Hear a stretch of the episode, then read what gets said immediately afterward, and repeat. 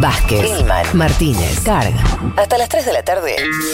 Un mundo de sensaciones. Futurock.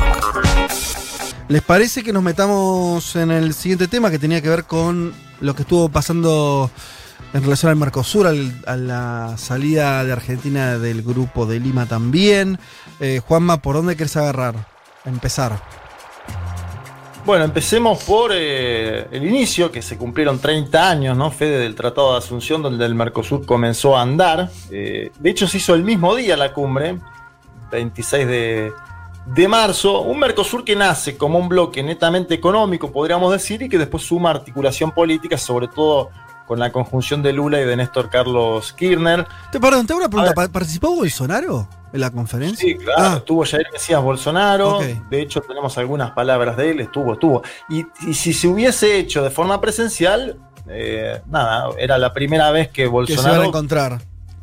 que venía a nuestro país, ¿no? Sí. Pero fíjate que ayer Alberto marca en la entrevista hasta que le hacen en C5N que incluso Bolsonaro tuvo un tono más moderado que el que tuvo Luis Lacalle Pou. Por eso también nos interesa desentrañar qué es lo que pasó en esta cumbre. Decía que era virtual, obviamente, por la complejidad sanitaria. Vos lo hablaste en el panorama informativo. Brasil pasando las 300.000 muertes, Sí. Paraguay colapsando, Uruguay con un crecimiento de casos como nunca antes. Y lo que te decía en la venta me parece que marcó el tono, el color de esta cumbre, que es que Uruguay principalmente, también Paraguay y en menor medida Brasil, pero con la calle, con Bolsonaro digo, eh, en la presidencia un poquito más, Uruguay viene proponiendo desde hace tiempo flexibilizar el Mercosur. ¿Para qué? Para que cada uno de sus miembros plenos pueda firmar acuerdos comerciales con otros países de forma independiente. Yo acá voy sin tapujos, lo digo. Cuando digo acuerdos comerciales, digo tratados de libre comercio, TLC, y además se propone bajar el arancel externo común, que hoy está cerca del 14%, para de esta forma, eh, digo, que son impuestos, ¿no? Bajar el arancel externo común para de esta forma, eh, nada, que puedan ingresar más países, más productos, digo, a los países del bloque.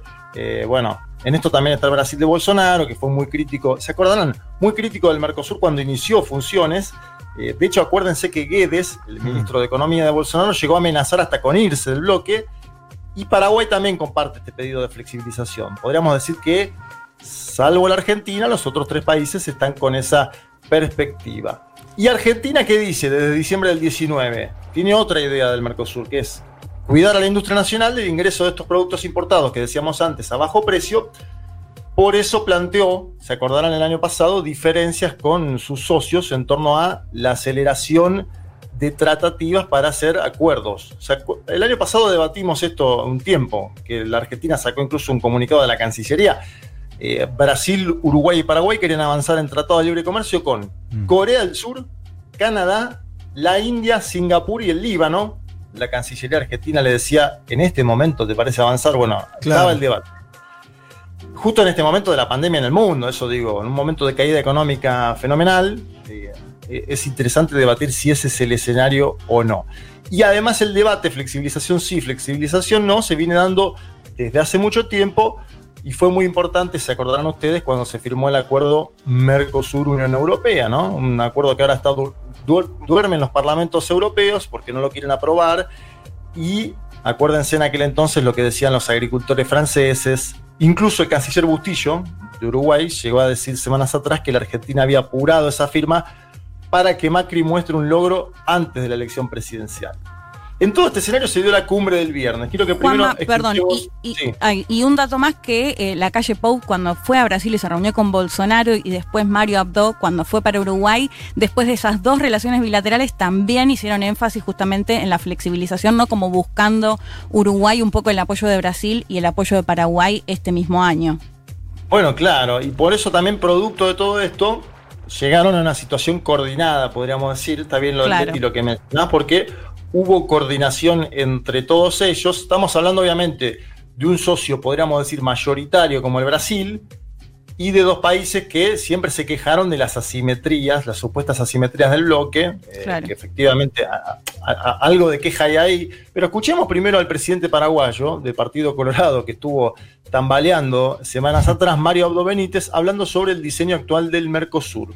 el diseño actual del proceso de integración requiere que las negociaciones externas se realicen en forma conjunta y coordinada, pero que no sea una barrera para impedir el desarrollo de nuestras economías.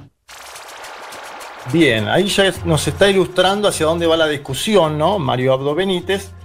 Eh, después de Mario Abdo habló Jair Mesías Bolsonaro. Ayer Fernández dijo en un tono más tranquilo, pero Bolsonaro dice, el consenso no puede ser transformado en veto o en freno permanente y habla del principio de la flexibilidad.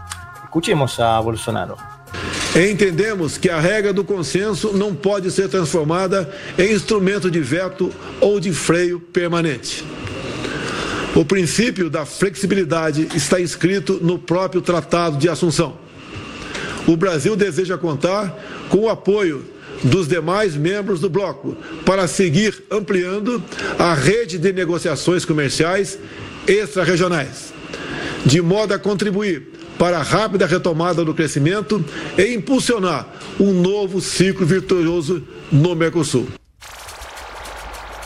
Bien, como vemos una tonalidad parecida, ¿no? Eh, como que fue creciendo esto. Está bien lo que decía Leti, porque Mario Abdo Benítez, Bolsonaro, yo no sé qué parte del Tratado de Asunción intenta ahí Bolsonaro levantar. Lo cierto es que los documentos del Mercosur dicen que se debe avanzar de forma conjunta en negociaciones con otros bloques y con otros países, ¿sí? los cuatro en simultáneo, pero fíjense que ambos dicen el consenso no puede ser transformado en un veto, un freno permanente, como hablándole a la Argentina, ¿no? Mm. Eh, sobre todo Bolsonaro, obviamente con un tono más moderado, sobre todo esto es que se monta Luis Lacalle Pou, presidente uruguayo, que digo, a ver, salir a torear a un anfitrión en una cumbre en general no, no está bien visto, ¿no? Salir a torearlo como lo hizo Luis Lacalle Pou y sobre todo pronunciando esa palabra clave ¿no? en el desenlace, que es lastre. Mm. Eh, me, parece que ahí, eh, nada, en términos de, lo que es eh, una cumbre internacional y sobre todo una cumbre donde debería haber cierta armonía como la del Mercosur, se puede entender que pasó una especie de límite, ¿no? se destempló, diría Fernández después, ayer en la entrevista que mencionaba. Pero bueno, vamos a escucharlo, Luis Lacalle Pou y el tono para ver lo que vino después. Es el momento para avanzar. Es el momento para avanzar juntos. Obviamente, obviamente que el Mercosur pesa. Obviamente que el Mercosur, su actividad, su producción, pesa en el concierto internacional. Lo que no debe ser y no puede ser es un lastre. Nosotros no estamos dispuestos a que sea un corset en el cual nuestro país no se pueda mover. Y por eso hemos hablado con todos los presidentes de la flexibilización. Flexibilización, distintas velocidades, veamos el nombre, veamos el concepto. Pero Uruguay necesita avanzar. Nuestro pueblo nos exige avanzar en el concierto internacional. Bien, ahí estaba la calle Pou. Yo, a, ver, en este punto obviamente se quemaron los papeles. Yo intuyo igual que puede haber jugado aquella famosa, famosa, digo, ficha clásica en la política uruguaya que es eh, pelearse con un gobierno peronista, ¿no? Un, clásico de clásicos, incluso, incluso cierto antiargentinismo que pueda existir en una parte de la política uruguaya y en un segmento de la población, ¿no? Evidentemente que el chico se pelee con el grande a veces sirve. Eh, y lo otro que pensaba es que puede servir la confrontación externa para capear un temporal interno que mm. hablábamos antes. Estoy hablando, estoy haciendo alusión al crecimiento exponencial de casos en el Uruguay en las últimas semanas del COVID-19. Un fenómeno, obviamente, que no es solo de ese país, pero me parece que eh, Cuquito, como se le llama a Luis Lacalle Pou, pudo haber dicho. ¿Qué apodo? ¿Cómo ¿Cuquito es el apodo?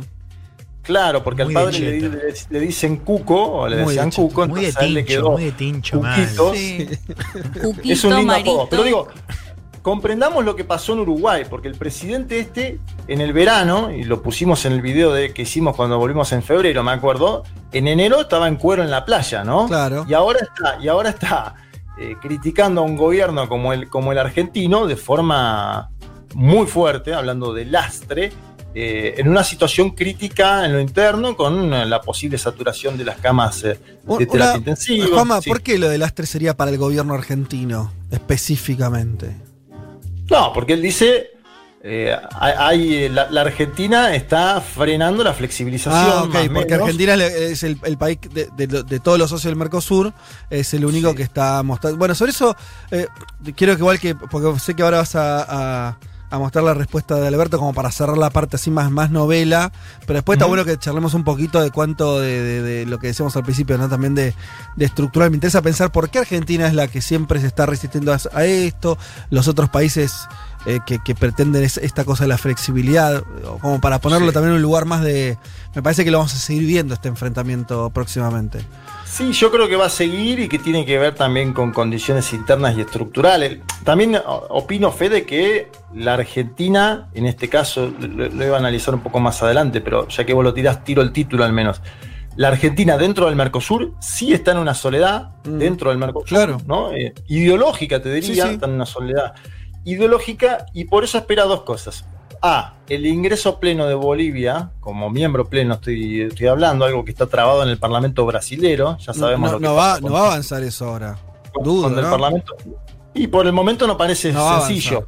El Sí. segundo aspecto es un cambio en el Brasil, un cambio de gobierno en el Brasil. Claro. Digo, Alberto no lo va a decir públicamente esto, no lo va a decir la Cancillería, No, pero la, la- la Argentina obviamente espera un probable, un posible, un triunfo de Lula en el año 2022 o quien sea el candidato del Partido Mm. de los Trabajadores o del amplio espectro de las izquierdas. ¿Qué- Vamos a ¿Querés, escuchar querés cerrarlo de Alberto? Dale, eso, te voy a decir Sí, para. escu- no el escuchemos a. Alberto porque no se la dejó pasar y dijo esto que vamos a escuchar a continuación. Si nos hemos convertido en, en otra cosa, en una carga, eh, lo lamento.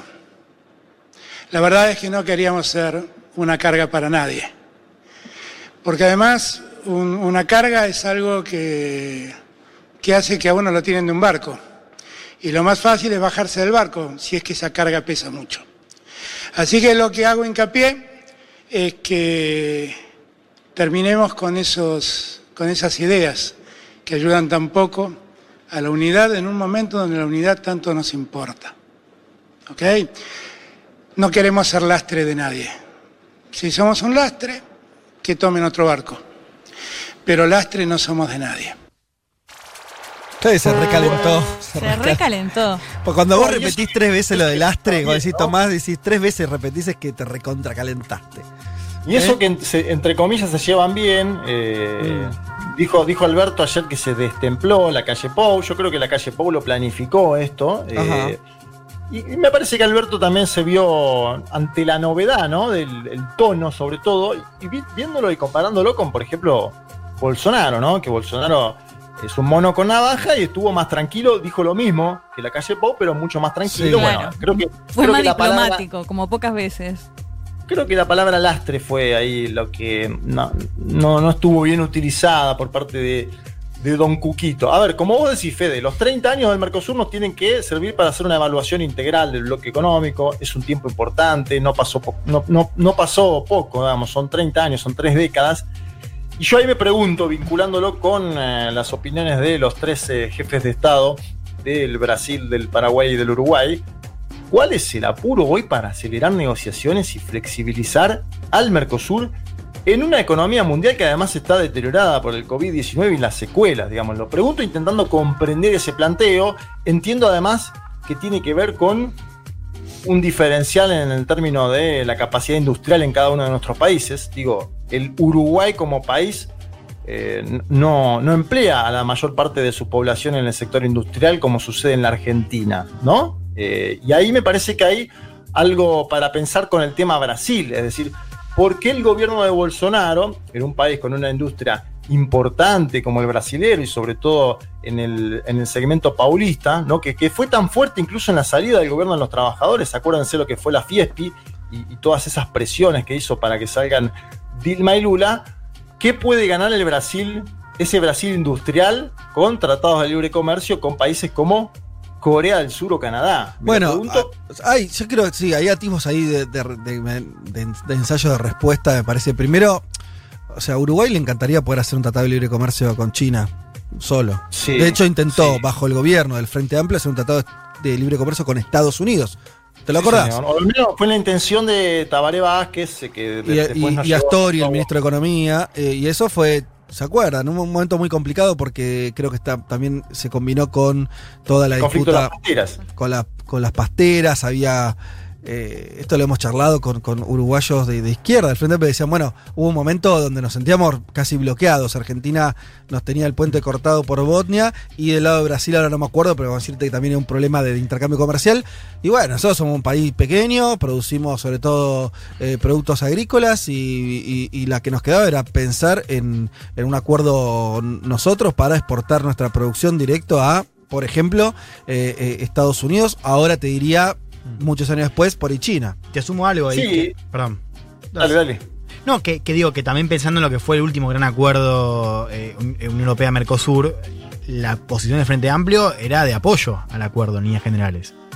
Al la acuerdo. posición del la- Frente Amplio fue, sí, sí, la posición del Frente Amplio fue de apoyo. Igualmente, Sí. a- analicemos esto con lo que dice Bustillo, porque Bustillo va y dice, el canciller actual del Uruguay, que es de la coalición multicolor, va y dice en el Parlamento de su país que quien más eh, insistió para que se firme esto fue el presidente de la Argentina, el expresidente Ma- Mauricio Macri, ¿no? Eh, ¿Se acuerdan? Aquella famosa llamada de, de Forí y demás. Bueno, todo eso está interesante para analizar porque en aquel momento Macri pretendía también avanzar en la flexibilización del Mercosur. Macri estaba a favor de eso, ¿sí? Eh, yo lo que decía el otro día, Segurola es que no, no tuvo tiempo para hacerlo y posiblemente en este segundo tiempo que quiera anhelar y Macri intente avanzar en estas cuestiones. Por eso, yo- Vamos a ver. A, a ver Sí. si compartís. Lo de Uruguay me parece que se explica por esto, que es algo mucho más estructural. Eh, uno podría decir, bueno, pero me- le convendría, le- igual le conviene ser parte de un bloque regional y demás. Ahí me parece que habría que hacerse la pregunta de cuánto Brasil y Argentina, los socios más grandotes, por, por mucha diferencia, por mucha escala. ¿Qué cosas hicieron estos 30 años para que Uruguay tenga una ecuación industrial distinta? Para que si vos tenés países que te pueden complicar tensionar el bloque porque eh, les puede interesar más o les puede su balanza comercial puede ser mejor haciendo tratado de libre comercio para vender solamente materias primas. Vos, como socio grandote, eh, mayoritario, en el sentido de- de la escala que tenés, habría que preguntarse cuánto hizo Brasil y Argentina para eh, que eso cambie en algún momento. Que, que en 10 años Sí. a, a Uruguay no le convenga más pensar en ese sentido y piense otro. Me parece que es, se hizo poco y, eh, poco y nada. Paraguay parecido, ¿no es cierto? Porque Paraguay también es un país con una industria muy, muy endeble y, y- y- y también te- estaría eh, tentado a, a soluciones parecidas. Me parece que esos casos se explican más o menos fácilmente. Lo que vos marcás bien es, ¿por qué Brasil, con la industria que tiene, también piensa en ese sentido? Ojo que ahí también hay algo que excede a Bolsonaro, ¿eh? Porque, a esto hay que decir, en los últimos 10 años, esto lo seguí de cerca en su momento, ahora no tanto, pero no creo que haya cambiado mucho. Durante los últimos años, la segunda parte del gobierno de Cristina, 2012, 2013, 14, 15, ya había un conflicto en el Mercosur donde Argentina, y del otro lado estaba Dilma, Argentina estaba como ahora muy fuerte diciendo no, hay que defender el Mercosur, hay que mantener una- una- un, un arancel externo común, y los brasileros aflojando la, la- la cuerda. Yo creo que ahí, esto es una hipótesis de trabajo, creo que le ganan la política, la élite brasilera le gana el agronegocio a la industria. Claro. Creo que pasa eso. Y es total, total, total, to- y- total. y Va por ahí, Fede, va por ahí. ese es Yo- el- el- perdón, sí. No, no. No, que quiero, quiero, empal- quiero empalmarlo por, el, por cómo vamos de tiempo, ya con el Sí. tema del, del grupo de Lima, a ver si podemos más o menos meternos también en esa discusión. Eh, por- digo, ¿saben por qué? Por, por lo que veo en los medios, ¿no? Estaba viendo el otro día La Nación Más, que parece Fox News ya, eh, un Fox News eh, Tremendo, argentino, sí, sí, Sí. sí. y el título era La Argentina se abraza a Maduro y se pelea con Luis Lacalle Pou. Eh, ¿Y por qué mencionaban al jefe de Estado de Venezuela? Obviamente por la salida de la Argentina del Grupo de Lima. A ver, ¿cómo yo comprendo esto, la salida de Argentina del Grupo de Lima? Me parece que más que un apoyo a Nicolás Maduro Moros, es una especie de sinceramiento de que ese espacio está viciado porque apoyó directamente a una de las partes. Estoy hablando de eh, Juan Guaidó. No promovió el diálogo en Venezuela el Grupo de Lima, más bien promovió las sanciones, una intensificación de el bloqueo. Eh, y ahí se da algo interesante para pensar, que es lo, lo siguiente. Cuando Macri deja la presidencia de la Argentina, eh, Alberto Fernández dice, vamos a seguir en el Grupo de Lima, pero con una línea Distinta, autónoma, diferenciada, ¿no? ¿Te acordás, Fede, de Sí, eso? sí. pasó el tiempo y, y quedó evidenciado que en ese grupo no se pudieron saldar estas discusiones, que no hubo espacio para las mismas. Y de hecho, si se fijan, Argentina ingresa al grupo de contacto donde está la Unión Europea y le baja un poquito el tono a lo que es el, grupo de Lima, dejó de participar en las cumbres. Eh, Argentina está planteando una, una doble hipótesis sobre Venezuela o, doble idea que viene planteando el 19 y que yo creo que tiene cierto, eh, ci- cierta veracidad, lo hablamos en su momento cuando tocamos el tema Venezuela, que es lo siguiente, un apego a los derechos humanos, incluso poniendo sobre la mesa el informe de Michelle Bachelet en la ONU, pero también una crítica importante y fuerte a las sanciones externas, ¿no? Que, es, que es, como comentamos en su momento, solo se agravaron, solo agravaron la crisis del país caribeño sudamericano, y no es que pusieron en jaque a Maduro, porque eso es lo otro, digamos, ¿no? No es que esto puso en jaque a Maduro ni nada por el estilo, Claro. y lo, lo otro a lo que voy es que si hacemos una breve línea de tiempo del el continente, vamos a ver el grupo de Lima nace en el 17. En ese momento en Argentina gobernaba Mauricio Macri, en los Estados Unidos de América gobernaba Donald Trump. Ese es el año además en el que Lenín Moreno se alinea directamente a los Estados Unidos de América, digamos, aquella eh, traición, divorcio político, Sí, lo que sucedió sí. con la Alianza País. Es decir, a América Latina Claro, parecía había, vos decís que había todo un momentum ahí, 2017, de mucho corrimiento a la derecha de la región y, y del hemisferio, digamos. Sí, América Latina parecía encaminarse Fede a un ciclo conservador, te diría consolidado, incluso era el momento donde Bolsonaro estaba al llegar porque ya se estaba judicializando a Lula, 2017. Yo creo que la duda era cuánto iba a durar aquello que parecía ser una tendencia. Y si después vemos la foto del 18 en adelante, tenemos López Obrador ganando en México, Alberto ganando en la Argentina, Arce ganando en Bolivia un año después del golpe, Andrés Arauz con chances, es decir, hay otra América Latina que es distinta a la del 17, y yo creo que esa América Latina distinta explica en parte la salida de la Argentina del Grupo de Lima, me parece que hay ahí un dato geopolítico que tiene que ver con el momento que vive el continente, y también porque Argentina no quiere hoy una flexibilización del Mercosur, ¿no? Algo que impulsaba Macri. ¿Por qué? Porque Argentina lo que quiere en el Mercosur, ni más ni menos, es ganar tiempo. Y cuando digo ganar tiempo, voy, ni más, voy básicamente a Brasil, un posible cambio de gobierno el año próximo en Brasil. Eh, creo que eso quedó muy expuesto en la cumbre de presidentes del Mercosur. Y fíjense, yo les mencionaba triunfos en México, triunfos en Bolivia, posible triunfo en Ecuador. Bueno, no se dio eso.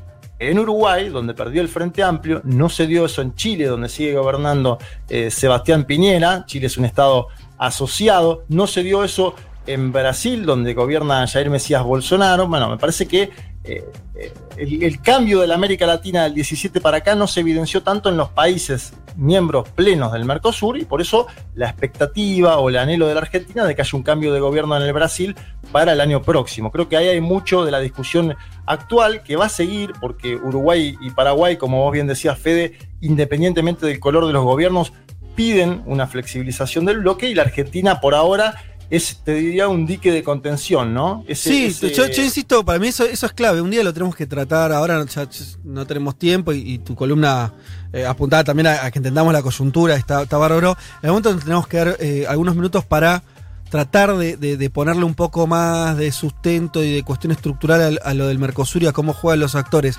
Para mí, para mí es gravísimo que nuestra única herramienta, porque viste, UNASUR aparece y desaparece de acuerdo a la coyuntura. El Mercosur 30 años se bancó, gobierno de distinto signo político y, y- y bueno, es, es- es un bloque económico. Ahora, que Argentina sea el único país que está sosteniendo, para mí es clave esto, ¿eh? pero bueno, en mi opinión, que decir, una variable industrialista. Decís, che, mirá, el Mercosur es para que a ver si, si podemos seguir fabricando autitos ya, o, o- o lo que sea, ¿no? Eh, pero ¿Es esto contra la lógica de, no, estos países fabrican materias primas, fue para Europa, para Estados Unidos, para China y se acabó la discusión, ahí no hay un Mercosur que sirva. Y, es lo- y- y ese, ese enfrentamiento para ir a ser cada vez más duro y llevamos la de perder. Hoy por hoy, vos mirá los números, todas las economías se reprimarizan, incluyendo la Argentina, Total. y, es- y se está sosteniendo por decisión política, te diría, y lo digo más abiertamente, del peronismo de la Argentina, que cuando gobierna dice, che, no, no, no, no aflojemos acá.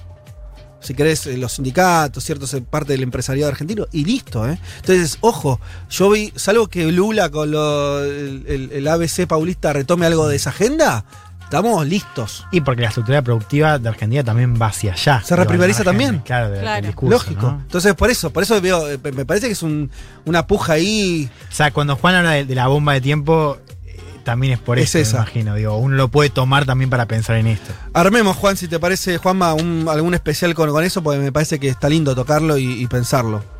Dale, está Eh, bueno, armar algo más económico del Mercosur de acá en más y bueno, eh, seguir analizando también esto porque el debate este evidentemente, como bien decís, eh, va a seguir. Yo digo, se mueve mucho también al calor de las coyunturas electorales, ¿no? Porque Sí, una cosa, Sí. eh, me parece que vamos a estar discutiendo el año que viene por ahí otro Mercosur ya. Eh, Bueno, ojalá, igual viste estos Esperemos. Sí, hay posicionamientos que se mantienen un poco más, eh, no, más allá de los exabrutos de, de Pou, eso, esto que decimos, gobierna el Frente Amplio y también hay una tendencia ahí Sí, medio más sí. este, ¿no? Eh, flexibilizadora. Y yo vuelvo a recordar, los últimos tiempos del gobierno del PT, vos hablabas con la Cancillería Argentina y decía, si nosotros aflojamos, estos se, estos se van a cualquier lado. Eh, quieren cualquier acuerdo, eh, no están defendiendo su industria. Esto te dicen puertas adentro de la Cancillería Argentina, me acuerdo de antes, eh, en, en el último... Sí, con el segundo gobierno de Dilma que intensificó una Exactamente. un poco más eh, ortodoxa, si querés, en términos económicos, Fede. Exactamente. Excelente, Juan Maya. Volvemos nosotros. Sí, sí, Abrazo grande. Federico Vázquez, Juan Manuel Carr, Leticia Martínez y Juan Elman. Un mundo de sensaciones. De la invención de la rueda a las stories de Instagram.